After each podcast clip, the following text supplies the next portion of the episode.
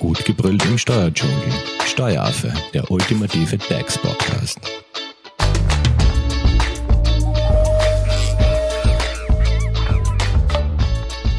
Hallo und herzlich willkommen beim Steueraffen. Was macht Arbeitgeber und Arbeitgeberinnen attraktiv? Wir sind bei der zweiten Folge angelangt, äh, wo es eben darum geht, äh, was heutzutage attraktive Arbeitgeberinnen und Arbeitgeber ihren Mitarbeiterinnen und Mitarbeitern bieten müssen. Zu Gast im Studio ist unsere Expertin Birgit Bosch von der Hofer Leitinger Steuerberatung. Hallo Birgit. Hallo liebe Simone. Birgit, im ersten Teil haben wir äh, über abgabenfreie Zuwendungen gesprochen, da hast du eine Vielzahl an Möglichkeiten aufgezählt. Und du hast ja in der, für die heutige Folge schon angekündigt, dass es da so etwas gibt wie den Kinderbetreuungsgeldzuschuss. Genau. Ähm, vielleicht starten wir gleich mal mit der konkreten Frage, die an uns, also Steueraffen via Social Media eingelangt ist. Ähm, und vielleicht das gleich mal den Bezug zur Praxis hergestellt ist. Sehr da gern. fragt eine liebe Followerin, ähm, ich möchte mein Kind in einen privaten Kindergarten geben. Mhm. Nun meine Frage, sollte ich bereits vorab mit meinem Arbeitgeber abklären, ob er etwas zu diesen Kosten beisteuert oder ist es auch möglich, äh, dass er mir nur einen Teilbetrag erstattet? Okay. Also ich glaube, wir sind schon mitten im Thema ja. Kinderbetreuungs- äh, oder Kinderbetreuungsgeldzuschuss, so ein mhm. langes Wort. Ähm, vielleicht ganz gut vorab, was ist das und welche Möglichkeiten bestehen da? Und natürlich, wie mhm. beantworten wir diese Frage? Grob kann gesagt werden, dass der steuerfreie Zuschuss nicht an den Arbeitnehmer gezahlt wird, sondern entweder direkt an die Kinderbetreuungseinrichtung, also an die Kindergarten zum Beispiel, oder eine pädagogisch qualifizierte Person, also zum Beispiel eine Tagesmutter, eine Ausgebildete, geleistet werden muss. Also man kann das jetzt nicht indirekt, ähm, weil diese ähm, weil eben gefragt worden ist, ob der Teilbetrag erstattet werden kann. Nein, es muss genau. direkt an die Person oder Kinderbetreuungseinrichtung bezahlt werden. Ähm, weiters darf das Kind nicht älter als zehn Jahre alt sein. Im konkreten Fall wäre das eh nicht gegeben. Aber vielleicht ganz kurz, ja. man könnte dann auch, ähm, wenn es äh, eine Schule mit Nachmittagsbetreuung oder so wäre, mhm. ähm, es ist jetzt nicht rein ausschließlich auf Kinderkrippe, Kindergarten ausgerichtet, sondern es geht um Kinderbetreuung, genau. also auch Nachmittagsbetreuung bei Schule oder so. Genau, so mhm. ist es, Simone, genau. Und ähm, abgesehen vom Alter eben, die zehn Jahre, muss für das Kind im konkreten Kalenderjahr mehr als sechs Monaten ein Kinderabsatzbetrag zustehen, was in den meisten Fällen eh so sein wird. Und da es sich um einen, also jetzt in unserem Fall um ein Kindergartenkind handelt, sind beide Punkte erfüllt.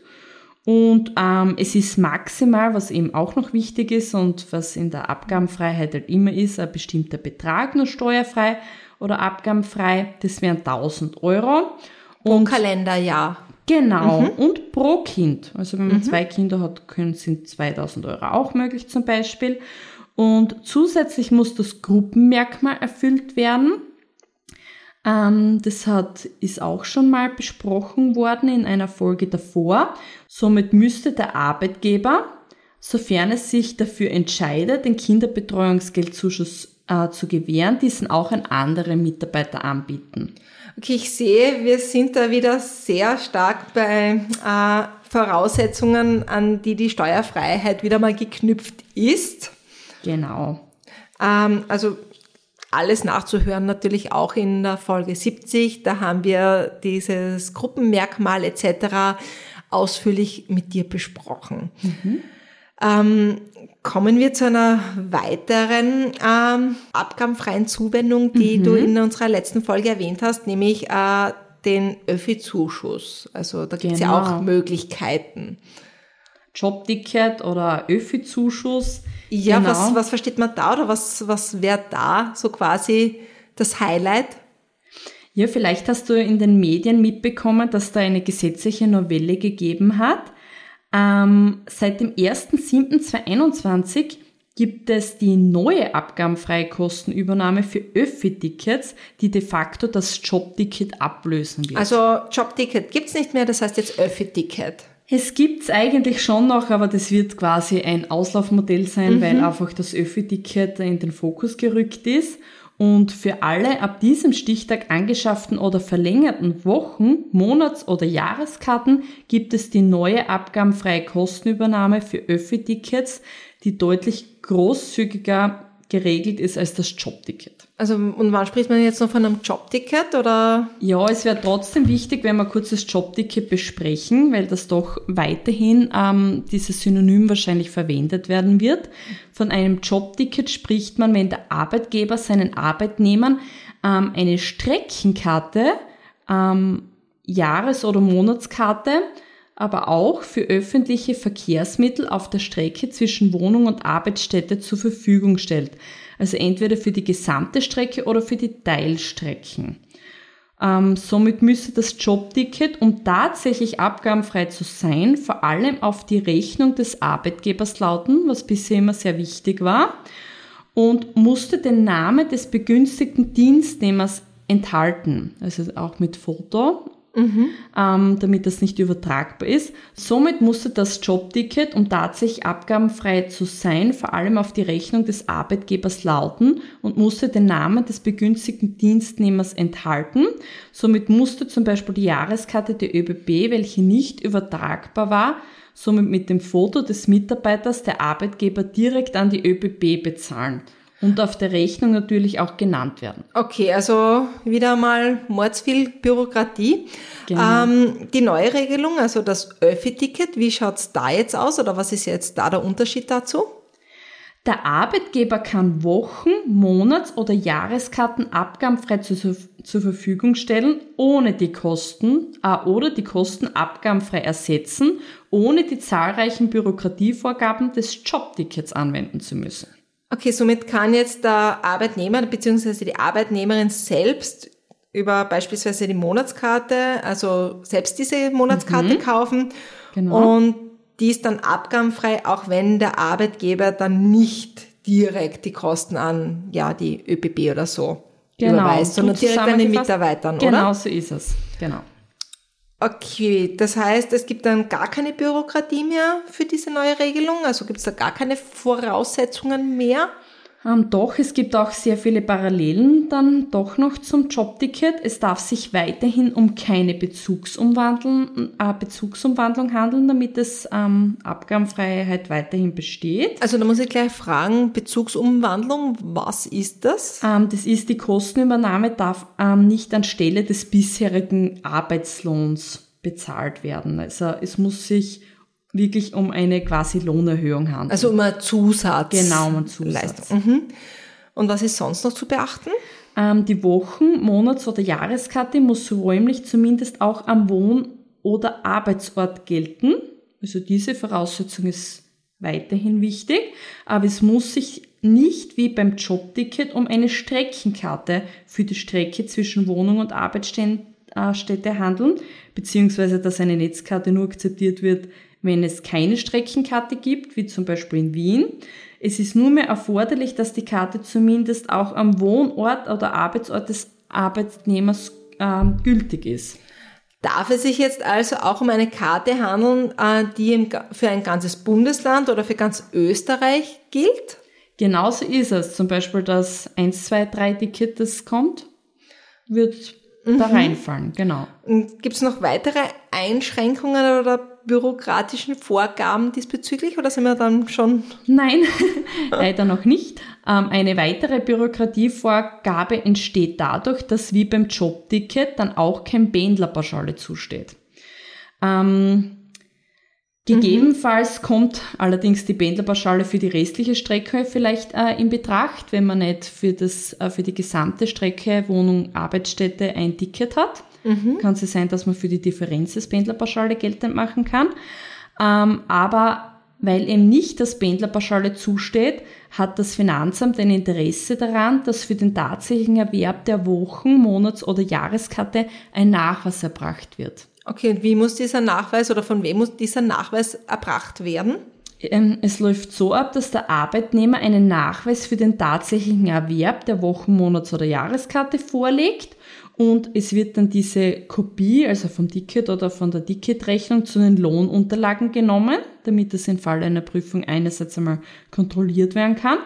Und auf dem Lohnkonto ist dann, sind dann die Kalendermonate anzuführen, in denen eine Kostenübernahme für Öffi-Tickets gewährt wird. Also auf dem Jahreslohnkonto ist dann die Anzahl der Kalendermonate anzugeben. So kann das das mhm. Finanzamt dann ist es ersichtlich und kann es das Finanzamt überprüfen. Okay, aber was ist, wenn man jetzt keinen Nachweis erbringen kann oder will? Also ja, ähm, wenn man Fahrkostenersätze ohne belegmäßigen Nachweis ähm, sind so wie bisher lediglich in der Sozialversicherung und in der betrieblichen Vorsorgekasse befreit.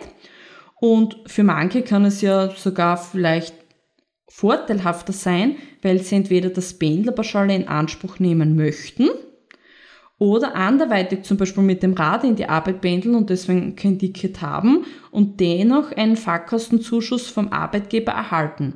Hier könnte allerdings auch nur der fiktive Öffi-Kosten ähm, können nur die fiktiven Öffi-Kosten SV und BV frei ersetzt werden. Du bist auf der Suche nach einem Steuerberater? Dann bist du bei Hofer Leidinger Steuerberatung gut aufgehoben.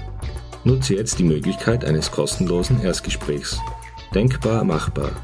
Mehr dazu unter www.hoferleidinger.at.